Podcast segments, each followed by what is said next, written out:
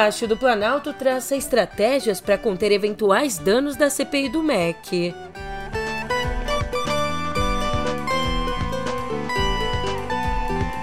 E olhando para a campanha eleitoral, o atrito entre o publicitário de Bolsonaro e o 02.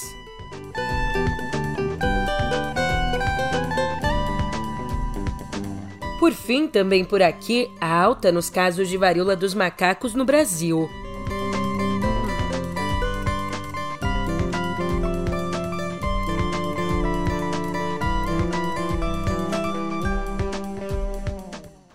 Ótimo dia, uma ótima tarde, uma ótima noite para você. Eu sou a Julia Keck e vem cá, como é que você tá, hein? Segunda-feira, dia 4 de julho e a essa altura do campeonato, o governo só pensa em como evitar queimar ainda mais a sua imagem lá na CPI do MEC. E agora eu te conto isso no pé do ouvido. Música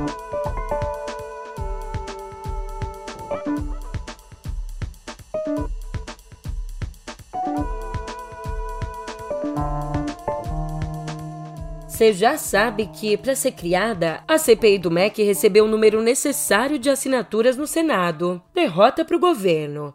Pois agora o Planalto tem duas novas estratégias para tentar para tentar conter o dano potencial disso tudo, a campanha do presidente Jair Bolsonaro à reeleição.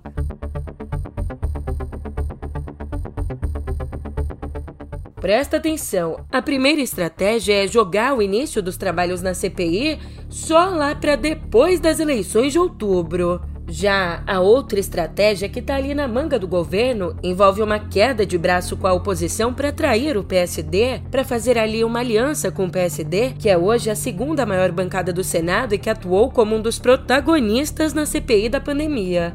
Enquanto isso, enquanto isso, o presidente do Senado, Rodrigo Pacheco, promete decidir sobre a data de instalação da CPI logo depois da reunião de líderes, que está marcada para amanhã.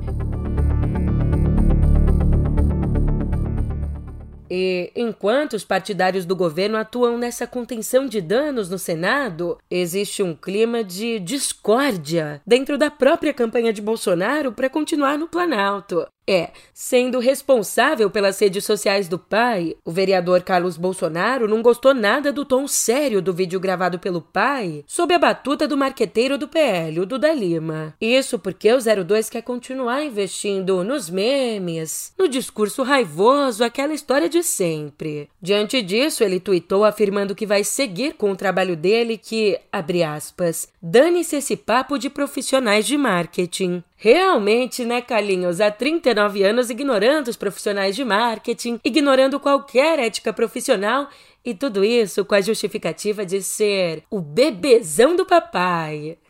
E repercutindo agora o que rolou no fim de semana, no sábado, a Bahia comemorou os 199 anos de sua independência. E olha só, ali em Salvador, a comemoração contou com atos dos quatro primeiros colocados nas pesquisas para a eleição presidencial. O ex-presidente Lula participou do desfile cívico e fez um comício do lado de fora do estádio da Fonte Nova.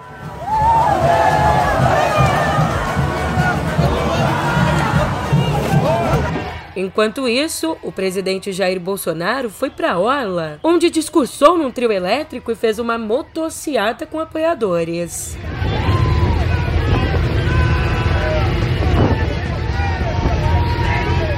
Já o ex-ministro Ciro Gomes e a senadora Simone Tebet se encontraram no meio do desfile cívico. E, como devia ser normal numa democracia, ali eles se cumprimentaram, sorriram e posaram para fotos juntos.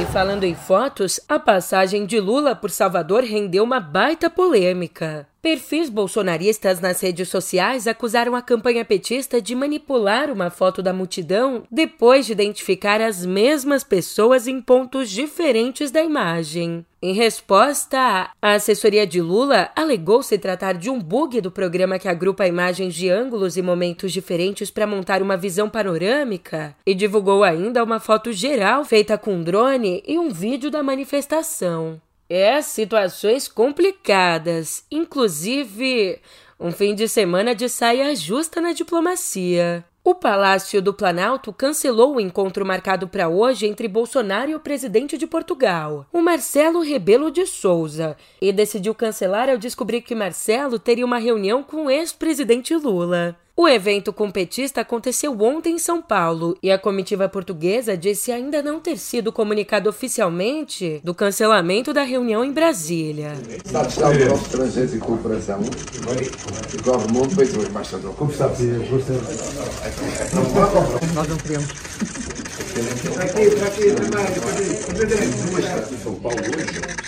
Eu não aí da Brasília. E vale dizer que Rebelo veio ao Brasil comemorar os 100 anos do primeiro voo transatlântico entre os dois países. E morreu ontem, aos 40 anos, Ronaldo Ramos Caiado Filho, que é filho do governador de Goiás, o Ronaldo Caiado. A família não divulgou a causa da morte. O Palácio do Planalto emitiu uma nota de pesar e políticos de vários partidos se solidarizaram com o governador. Caiado e a primeira-dama estavam participando de uma missa no interior do estado quando acabaram recebendo a notícia. Já lá fora, um atirador matou três pessoas e deixou um número ainda não confirmado de feridos ao abrir fogo dentro de um shopping center em Copenhagen, a capital da Dinamarca. A polícia informou ter prendido um suspeito de 22 anos e não descartou a possibilidade de um ato de terrorismo. Vídeos gravados por testemunhas mostram pessoas fugindo do shopping com sons de tiros ao fundo.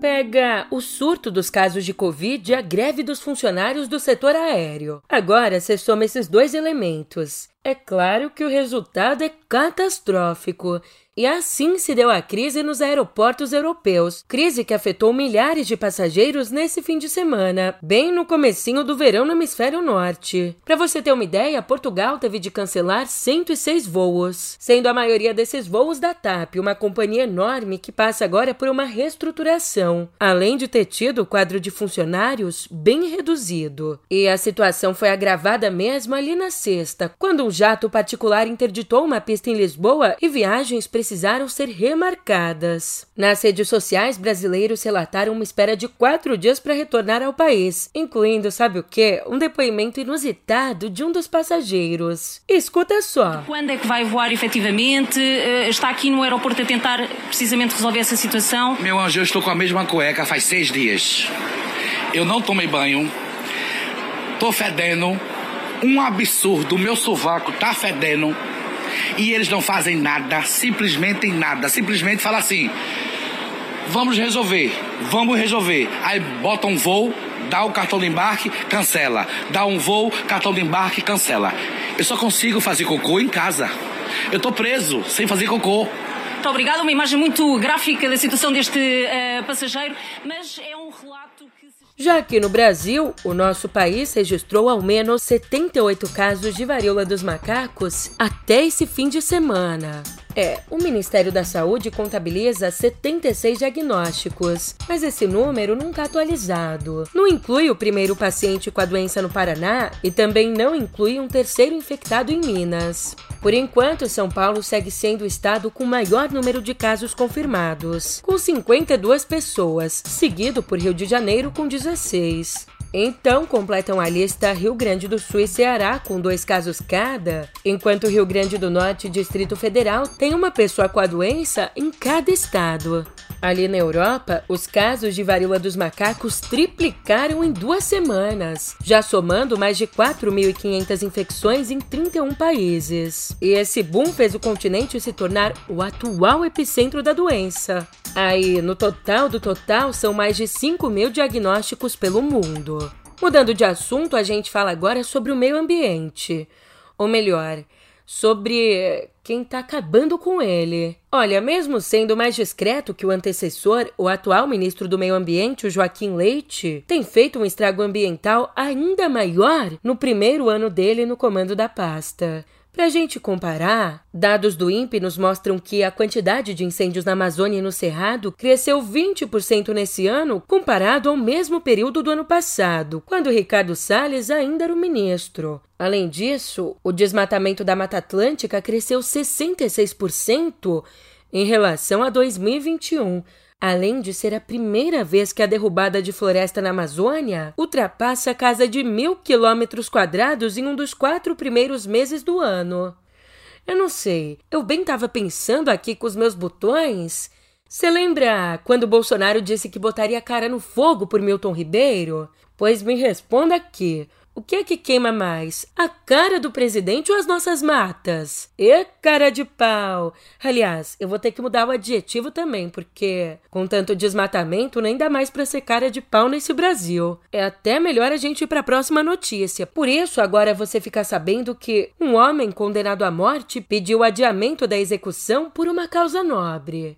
Acontece que ele tem um tipo sanguíneo raro e a equipe de transplantes da Universidade do Texas o considerou um excelente candidato para transplantar o rim a alguém com dificuldades para encontrar um doador compatível. Mas, apesar dos advogados dele terem solicitado a mudança da pena ao governador do Texas, o republicano Greg Abbott, pedidos de adiamento de sentenças de morte para doação de órgãos são bem raros nos Estados Unidos.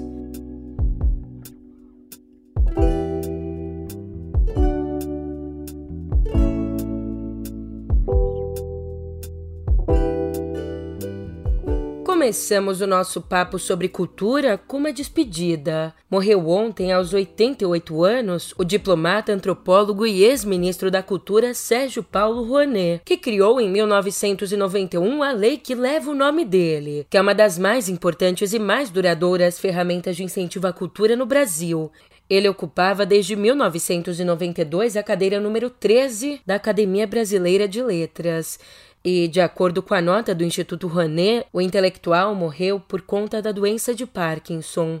Voltando no tempo, Sérgio Paulo Rouanet nasceu no Rio de Janeiro em 1934. Formado em Direito, escrevia para suplementos culturais ao mesmo tempo em que iniciava a carreira diplomática. No Itamaraty, chegou a cônsul-geral do Brasil em Berlim e, em 91, assumiu o Ministério da Cultura no governo Collor exatamente quando criou a Lei de Incentivo à Cultura. E você sabe, pouquíssimos dispositivos legais do nosso país são alvos de tanta polêmica como a Lei Rouanet, que, aliás, está na mira sobretudo daqueles que não a conhecem. Por isso, vale explicar que, criada em dezembro de 91, a lei permite que instituições privadas patrocinem projetos culturais que tenham sido autorizados a captar recursos pela Secretaria Nacional de Cultura. E assim, financiando os projetos por doação ou patrocínio, as empresas podem abater até 100% do valor do imposto de renda. Só que, em 2019, o governo Bolsonaro, crítico feroz da Lei Rouanet, baixou de 60 milhões para 1 milhão de reais o teto de captações por projeto. Políticos e intelectuais lamentaram a morte de Sérgio Paulo Rouanet. O poeta Marco Lucchesi, colega de Rouanet na ABL, disse que ele foi uma das figuras mais completas da cultura brasileira. E o governo federal ainda não se manifestou sobre a morte do ministro.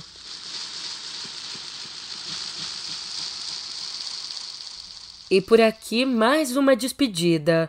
Abre aspas. Eu posso pegar qualquer espaço vazio e chamar de um palco sem cenário. Fecha aspas. Essa frase retrata muito bem a ousadia do diretor teatral inglês Peter Brook, que morreu nesse fim de semana aos 97 anos.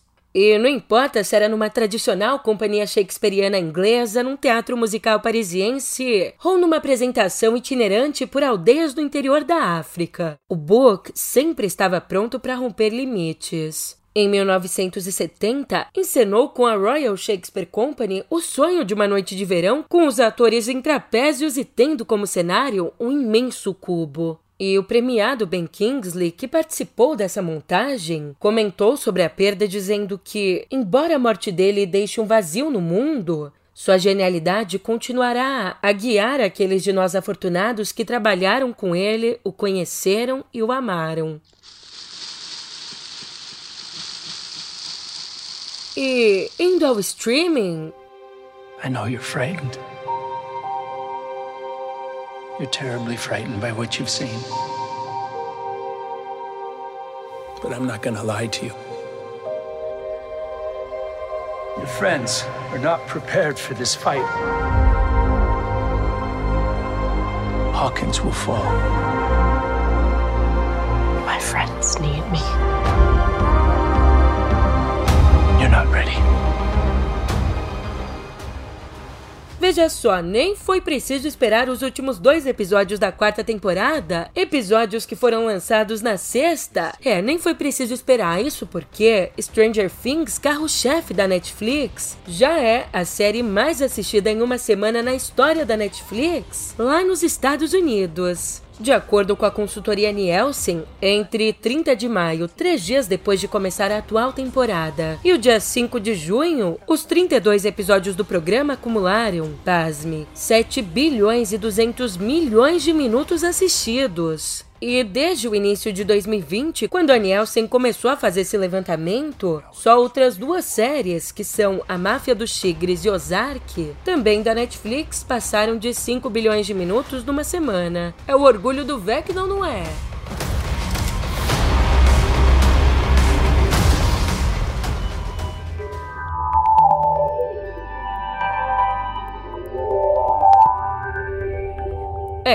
Depois da Suprema Corte dos Estados Unidos derrubar o direito ao aborto no país, discussões sobre o uso de dados pelas Big Techs vieram à tona como um possível risco à privacidade das mulheres. Mas, na última sexta, o Google se posicionou e se posicionou anunciando que, por segurança, informações de usuárias que passarem por clínicas de aborto nos Estados Unidos não serão armazenadas do histórico de buscas. Ainda visitas em outros lugares considerados particularmente pessoais também não serão mais salvas, como visitas em clínicas de fertilização, cirurgia estética, emagrecimento, centros de acolhimento e abrigos que tratam da violência contra a mulher. Essa mudança deve acontecer de forma gradual nas próximas semanas. E os NFTs ganharam uma alta popularidade no ano passado, criando um mercado bilionário atrativo para muitos investidores. Mas acontece que as vendas de NFTs atingiram no mês passado o pior desempenho desde junho de 2021, quando o mercado havia movimentado 648 milhões de dólares. Então, dessa vez, foram pouco mais de um bilhão de dólares em NFTs vendidos, um número que a gente ainda pode até achar alto, mas que está bem abaixo do pico de 12 bilhões e 600 milhões registrado em janeiro deste ano. E essa queda está relacionada à queda do mercado de criptomoedas, que antes era avaliado em 3 trilhões de dólares em novembro do ano passado e agora já vale menos de 1 trilhão. Já por aqui, por aqui o valor da informação continua em alta. Por isso, enquanto eu me despeço, eu te lembro que a gente se encontra de novo amanhã. Até lá!